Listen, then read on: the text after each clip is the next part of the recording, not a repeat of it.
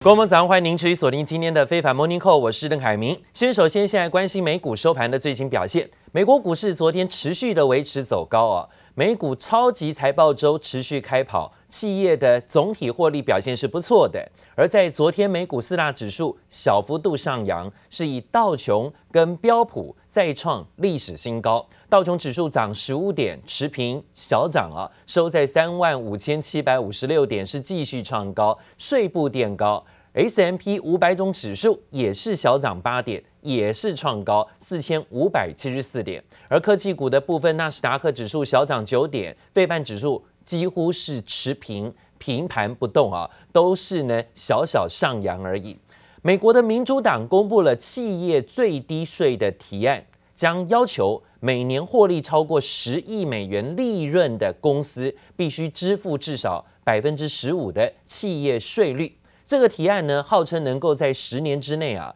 增加美国政府数千亿美元的税收。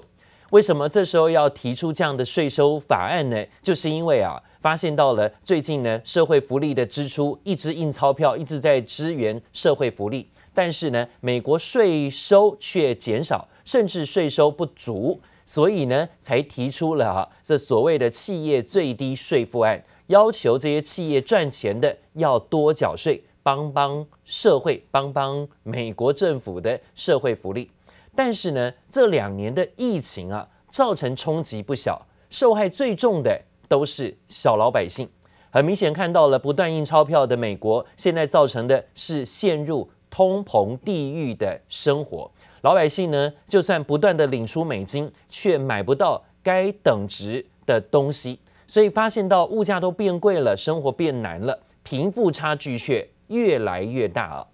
但是美国的超级富豪现在呢，却是身价惊人，目前财富的总值已经突破五兆美元，而政府却克不到这些富豪们的税，包括啊，亚马逊的创办人贝佐斯、特斯拉的创办人马斯克。都曾经好几年没有缴交任何的所得税。为了解决这个乱象啊，传出民主党呢即将公布是针对亿万富豪课征资本利得税的草案。而根据美国不平等政策研究所跟美国公平税收协会所发的研究报告说，美国的亿万富豪啊，从疫情爆发以来，这财富净值是飙涨了百分之七十，总财富呢现在已经突破了五兆美元大关。但是疫情爆发之前呢，看看这些美国亿万富豪的人数只有六百人，现在呢，居然在这两年之内增加到了七百四十五人。但是，一般老百姓呢，却看到，苦哈哈的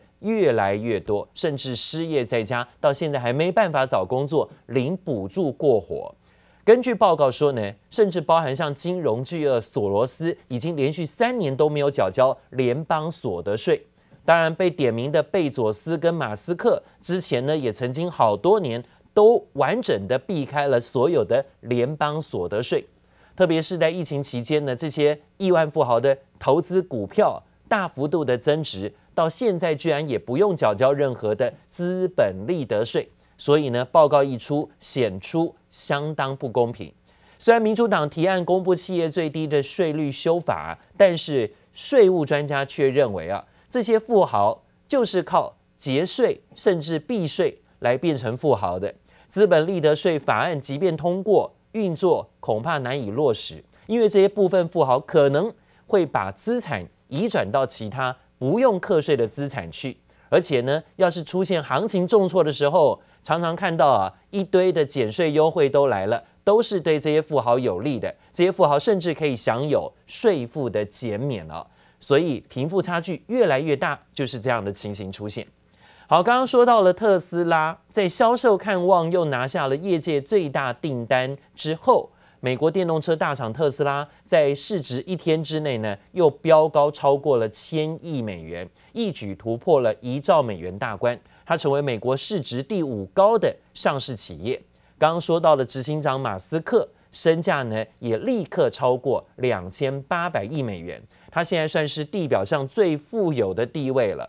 美国租车公司赫兹宣布呢，要订购十万辆的特斯拉电动车。知情人士透露呢，租车公司赫兹的订单价值是四十二亿美元，是电动车史上最大一笔的单笔交易。当然，也替特斯拉创造了一千一百九十亿美元的市值了。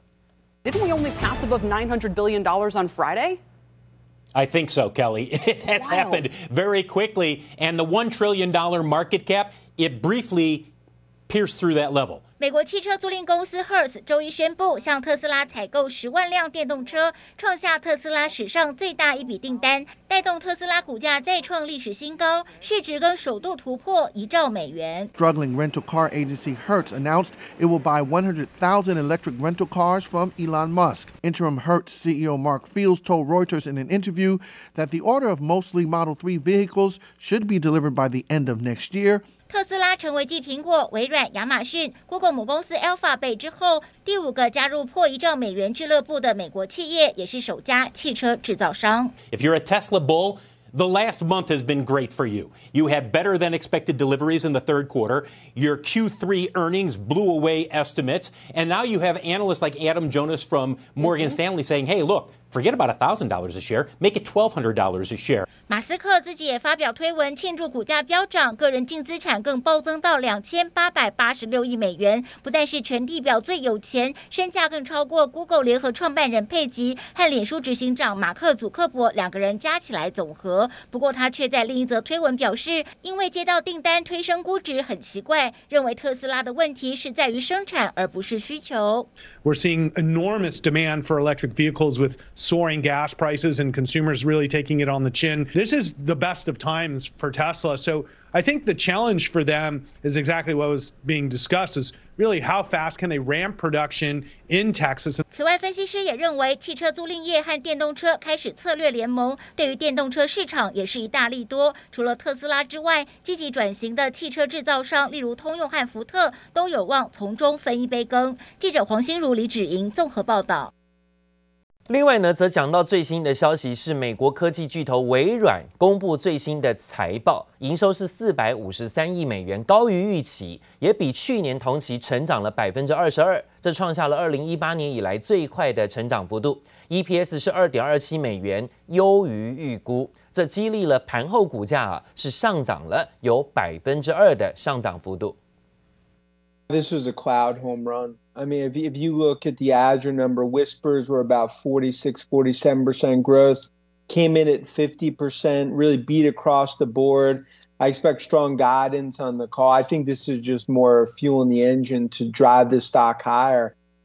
微软的净利润方面呢，是创下两百零五亿美元，比去年同期成长了百分之四十八。亮眼的财报呢，主要归功于哦，包括公共云端服务平台在内的。 部门营收有高达一百六十九亿美元，大幅度超越了预期啊，所以呢，也看到它在盘后的表现呢，相对的是比较强势，力挺支撑现在的美股期货盘。美国期货盘最新的一个表现呢，现在看起来是震荡上扬居多，持平表现上扬，纳斯达克期指涨二十点，幅度还有百分之零点一三。不过，另外一家搜寻引擎龙头。Google 所公布的最新财报，营收有六百五十一亿美元，优于预估；EPS 是二十七点九九美元，也同样比预期的高。但是呢，Google 的股价在盘后是震荡下跌了，跌幅呢将近有百分之零点三左右啊。盘后震荡回测，原因在于云端跟 YouTube 的广告收入比预期的要差，导致盘后呢震荡拉回。A little bit of weakness when we take a look at some of these individual segments. Google Cloud revenue coming in at $4.99 billion. That was up 7.8% over last uh, over last quarter, rather, uh, but slightly below estimates for $5.04 billion. And of course, Wall Street is always seeing how that unit does, in particular, since it is a competitor to Amazon Web Services and Microsoft Azure, which are both still larger than Google's cloud services at this point. 好，这是我们看到陆陆续续公布的美国企业财报了哈，目前看起来呢都不错了。Google 啊、微软啊所公布的财报报告，都让今天美国期货盘现在呢还维持上扬走升。另外，今天这个消息也让中美关系有了新的契机。中国国务院副总理刘鹤昨天呢证实，已经跟美国的财政部部长叶伦视讯通话了。这是他们两个人呢、四个月来第二度的通话了，所以暗示出了美国跟中国都想要展现双方有沟通的管道稳定，当然为之后的贸易谈判来做铺路了。中方声明说，在世界经济复苏的时刻，美国跟中国双方都认为加强沟通协调很重要。美国财政部也发表了一份短短声明了，说呢，双方讨论了美国中国的总体经济跟金融发展。耶伦也坦率地说啊，美国关切的议题，双方的声明都表示同意继续会谈，但是并没有提到进一步的细节。而彭博的报道说，中方这次的声明语气比上一次正面一点了啊，比较和缓，而且呢是双方看起来都比较愿意继续谈。好像有在为下一步啊，美国最高领导人见面来预做一些铺路跟准备。那美方的声明也没有提到中方的反应，显示双方在贸易跟经济的议题啊，虽然没有太大的实质进展，但是沟通是稳定的。看看昨天大陆股市的表现呢，呈现震荡，维持着走高，在陆股的部分持续的在十月份行情。稳盘向上走升了，慢慢脱离了之前的限电啦，哦，还有包括恒大的风暴危机啦，更明显还可以看到哪里？看到港股啊，美股、陆股、港股，哎，最近在十月份行情都是先蹲后跳，港股更明显，十月份的低点反弹向上拉抬，还站回到了近期波段的高点，往两万六千点的关卡靠近了。美国跟中国第一阶段的贸易协议就在今年底要到期，这次的通话可能是为之后的贸易互动来进行铺路。而今天最新消息是，拜习会看起来成型了。白宫国安顾问苏利文今天证实，美国总统拜登跟中国国家主席习近平会在年底再一次安排双边的视讯会谈，但是呢，时间表并没有透露。I was in Zurich just a couple of weeks ago meeting with Politburo member Yang Jiechi, who's responsible for foreign policy and national security policy for China. And uh, he and I agreed uh, that the two presidents will have the opportunity to have a virtual meeting before the end of the year. I don't have a date to announce today, but they will be able to sit as close to face to face as technology allows uh, to see one another and spend a significant amount of time going over the full agenda. President Xi has chosen not to attend these summits. Uh, he's chosen not to leave China at all in calendar year 2021 to see any leader. 好，今天看到白宫证实了，在美中双方激烈竞争之际啊，最高层级的密集外交似乎呢即将再次成型。而对于有效管理这样的关系至关重要啊。尽管外界曾经预期拜习会有机会利用 G20 的高峰会见面。但是呢，现在看起来，习近平已经确定不会亲自出席 G20 的高峰会，因此呢，双方就改为视讯会谈。但是啊，已经看到拜登上任快要满一周年的时候啊，习近平到现在都还没有跟他正式的见过面，所以美方呢最近也是相当急了，不管是派出啊，包含了叶伦或是贸易代表戴琪，甚至苏利文等人呢、都跟中方的高层来陆陆续续见面，是不是随时也有可能会有实质亲自见面的机会？大家也都在猜测。不过目前看起来，拜登、习近平的视讯会谈是证实年底要登场了。明年一月，拜登就职满周年，会不会见到双方正式见面？会不会变成最大的贵客座上宾呢？大家就拭目以待了。中国为了达到二零三零年二氧化碳排放达峰值的目标，大陆国务院昨天公告了，在二零三零年前要达到碳达峰的行动方案，说要求二零三零年非石化能源消费比重要减低百分之二十五，二氧化碳的排放比要比二零零五年大幅度下降百分之六十五以上。所以点名了钢铁、有色金属、建材、石化化工等几个重点工业的产业，必须强制的严格执行产能的置换，严禁新增产能。所以代表说，这种东西未来的新增产能会变少，可能价格就会水涨船高了哦。不管是建材、石化、有色金属甚至钢铁业的部分呢，可能价格都恐怕难以再回落。好，现在呢，中国大陆还要淘汰落后产能，大力发展新能源，现在要全力推进风电、太阳能发电大规模的开发，全力想要实现在二零三零年前的碳达峰目标。